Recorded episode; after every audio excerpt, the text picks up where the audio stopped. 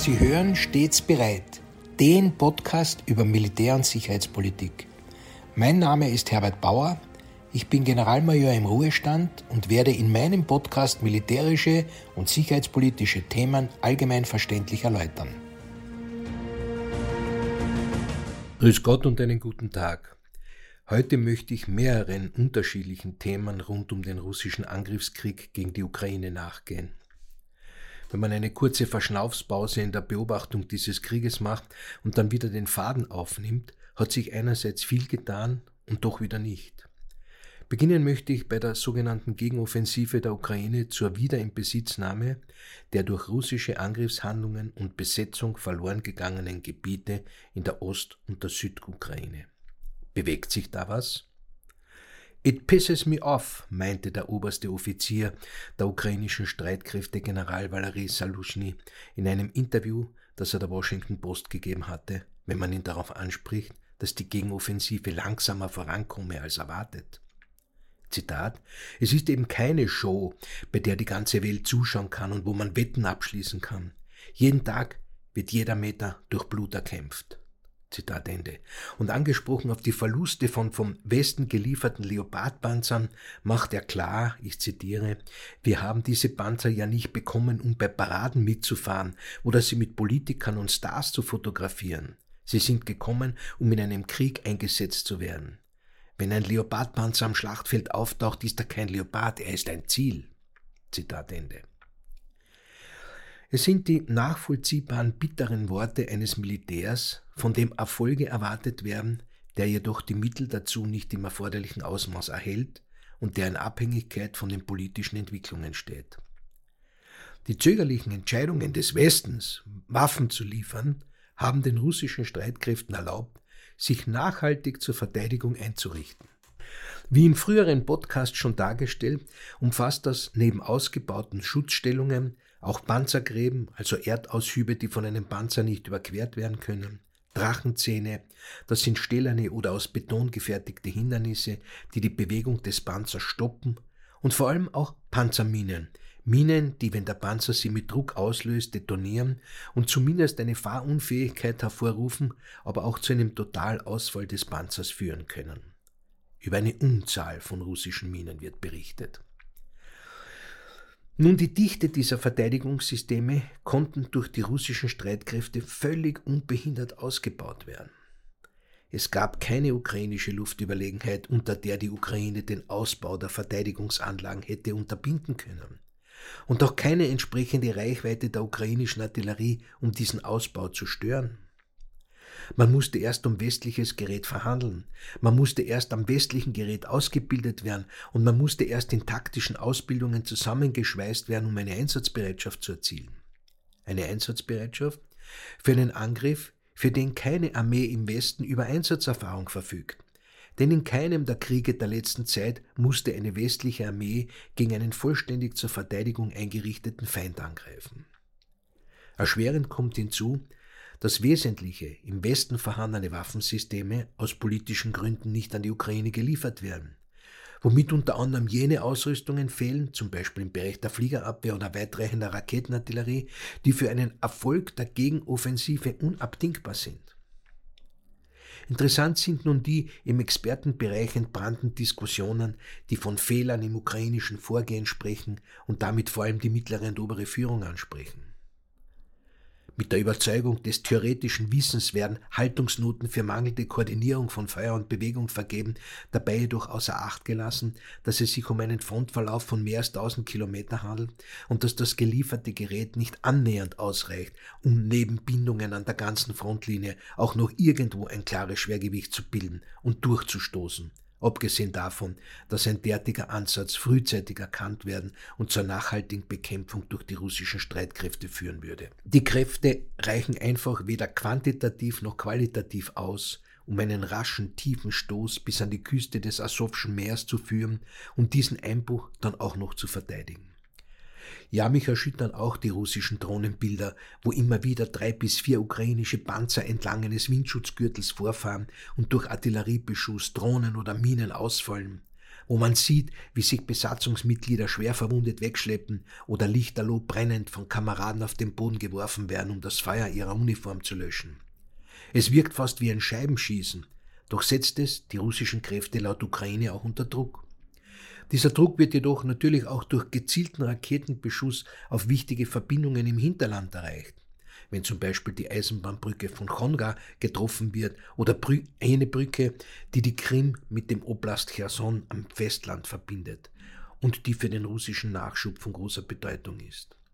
Aber natürlich haben auch die ukrainischen Drohnenangriffe auf Moskau eine Wirkung oder auch die Angriffe mit ukrainischen Schiffsdrohnen auf russische Kriegsschiffe und Häfen im Schwarzen Meer und so erleben wir einen verwirrenden Kampf im Informationsraum, wo sich diametral widersprechende Aussagen von Experten einmal die Erfolge der Ukraine in den Vordergrund stellen, um gleich im Widerspruch über den unbeeinträchtigten Erfolg Russlands zu berichten.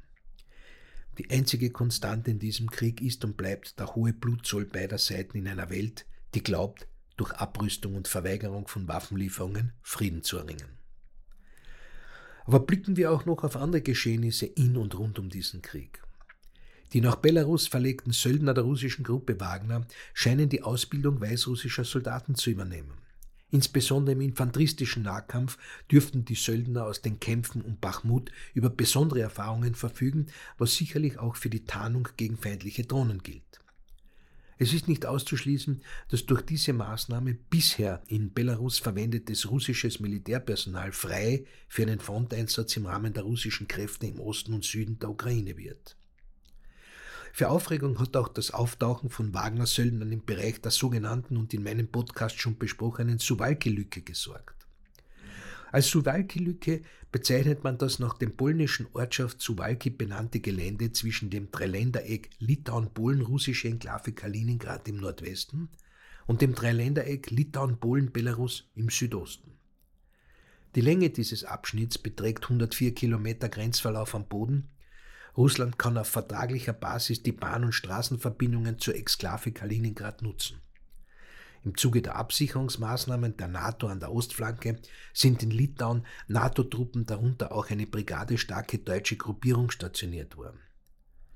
Auch wenn Russland jüngst mit einer binnen weniger Stunden möglichen Inbesitznahme dieses Abschnitts drohte und sich nun offensichtlich Wagner-Söldner auch auf den Weg gemacht haben, muss klar sein, dass dieses Gelände voll auf NATO-Territorium liegt und dass eine Handvoll Söldner keinen 100 Kilometer Abschnitt gegen reguläre NATO-Truppen halten könnte. Aber es ist, wie auch die Luftraumverletzungen des polnischen Luftraums durch belarussische Hubschrauber, eine weitere Möglichkeit, Unsicherheit zu verbreiten.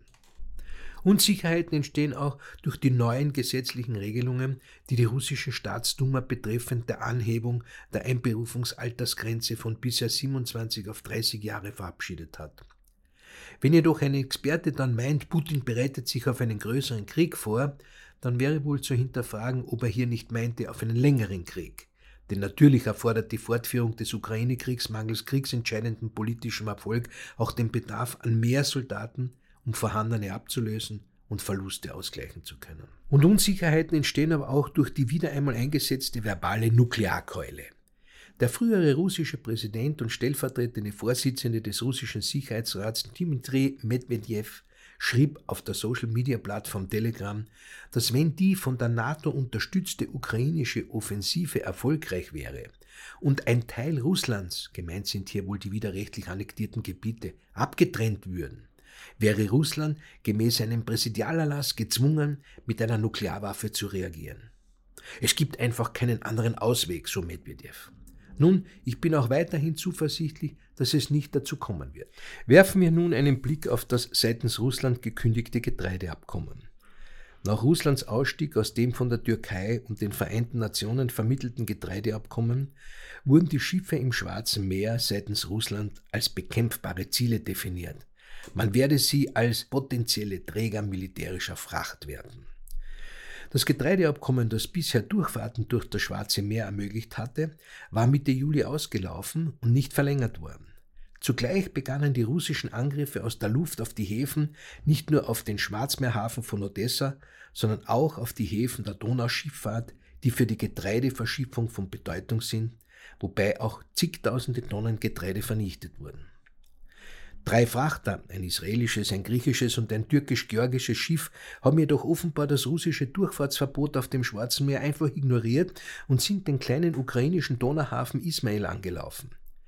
Die Schiffe wurden von mehreren NATO-Aufklärungsflugzeugen überwacht, die allfällige Zwischenfälle frühzeitig erkannt hätten, aber vor allem einen Angriff durch russische Schiffe lückenlos für die Weltöffentlichkeit dokumentiert hätten. Die russische Marine intervenierte jedoch nicht. Wie ist das Thema Getreide politisch einzuschätzen? Nun, Präsident Putin wird beim Thema Getreide eine Doppelstrategie zugeordnet. Durch das Blockieren der Ukraine wird einerseits der Hunger als Waffe eingesetzt, wie Medientiteln, im gleichen Moment jedoch werden auf dem nach St. Petersburg eingeladenen Gipfel afrikanischer Staaten sogar kostenlose Lieferungen für Getreide in Aussicht gestellt. Neben all diesem Säbelrasseln und den Provokationen hin oder her, die wohl wichtigste Feststellung zu diesem Thema ist, dass die Angriffe und die Blockaden zu Schwankungen bei den Getreidepreisen geführt haben. Von höheren Preisen profitiert, wenig überraschend, vor allem auch Russland, das mit zu den größten Exporteuren von Weizen gehört. Wenden wir uns noch Österreich zu.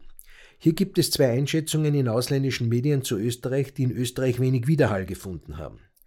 Die eine betrifft unsere weiteren Ankäufe von Erdgas russischer Provenienz und zum Zweiten wird vermerkt, welch hohen Gewinne und die damit auch hohen Steuerzahlungen die Raiffeisenbank international in Russland tätigt. Im Gegensatz zu den meisten Ländern der Europäischen Union kauft Österreich immer noch fast so viel Erdgas von Russland wie vor dem Krieg in der Ukraine. Hier sieht sich die Haltung der österreichischen Regierung und der Industrie in der Kritik der mangelnden Solidarität mit der Ukraine.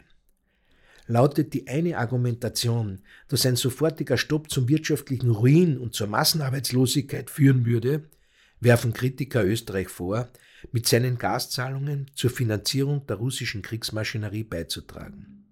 Mehr dazu entnehmen Sie bitte dem New York Times Artikel in den Shownotes. Österreichs Raiffeisenbank International gilt als der größte westliche Kreditgeber, der nach der Invasion der Ukraine noch in Russland tätig ist. Der Gewinn nach Steuern in Russland belief sich dem Vernehmen nach in den ersten sechs Monaten auf 685 Millionen Euro, was einen Anstieg gegenüber 630 Millionen im Vorjahr bedeutet. Russland beabsichtigt, eine zusätzliche Zufallssteuer einzuheben und natürlich in den Kriegshaushalt einfließen zu lassen. Raiffeisen International rechnet für sich dabei mit 100 Millionen Euro. Auch hier sind Kritiker der Ansicht, dass ein Unternehmen, das weiterhin in Russland tätig ist, mit den an den russischen Haushalt gezahlten Steuern direkt zu den Kriegsanstrengungen Moskaus beiträgt. Die Führung der international unter Druck geratenen RBI teilt mit, dass an Lösungen wie Verkauf oder Abspaltung gearbeitet wird. Aber noch einmal zurück zum Schlachtfeld. Wie kann es weitergehen? Diese Frage stellt sich immer und immer wieder und immer wieder wird sie neu zu beantworten sein. Bestimmte Faktoren bleiben aber immer gleich. So ist klar, dass Russland mehr Ressourcen als die Ukraine hat. Russland hat auf Kriegswirtschaft umgestellt und hat die Sympathien all jener Staaten, die Ziel eines gnadenlosen Kolonialismus waren und gegen die Vormachtstellung Amerikas auftreten wollen. Die westliche Hemisphäre ist zwar Nutznießer des Kampfes der Ukraine gegen Russland, hat aber bevorstehende demokratische Wahlen zu berücksichtigen und hat einen Umgang mit der hier und dort alarmenden Unterstützungsbereitschaft zur Fortführung des opferreichen Kampfes zu finden. Rechnen die einen Kommentatoren mit einem Friedensdiktat der westlichen Mächte bei Einfrieren der jetzigen Situation, sind andere wiederum überzeugt, dass der Krieg auch nächstes Jahr noch weitergehen wird.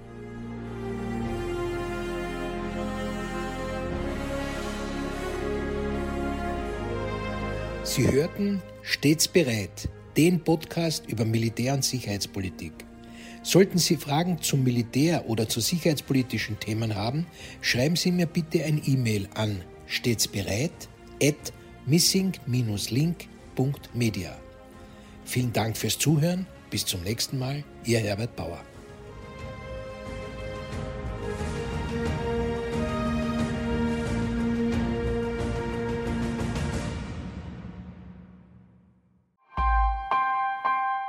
Missing Link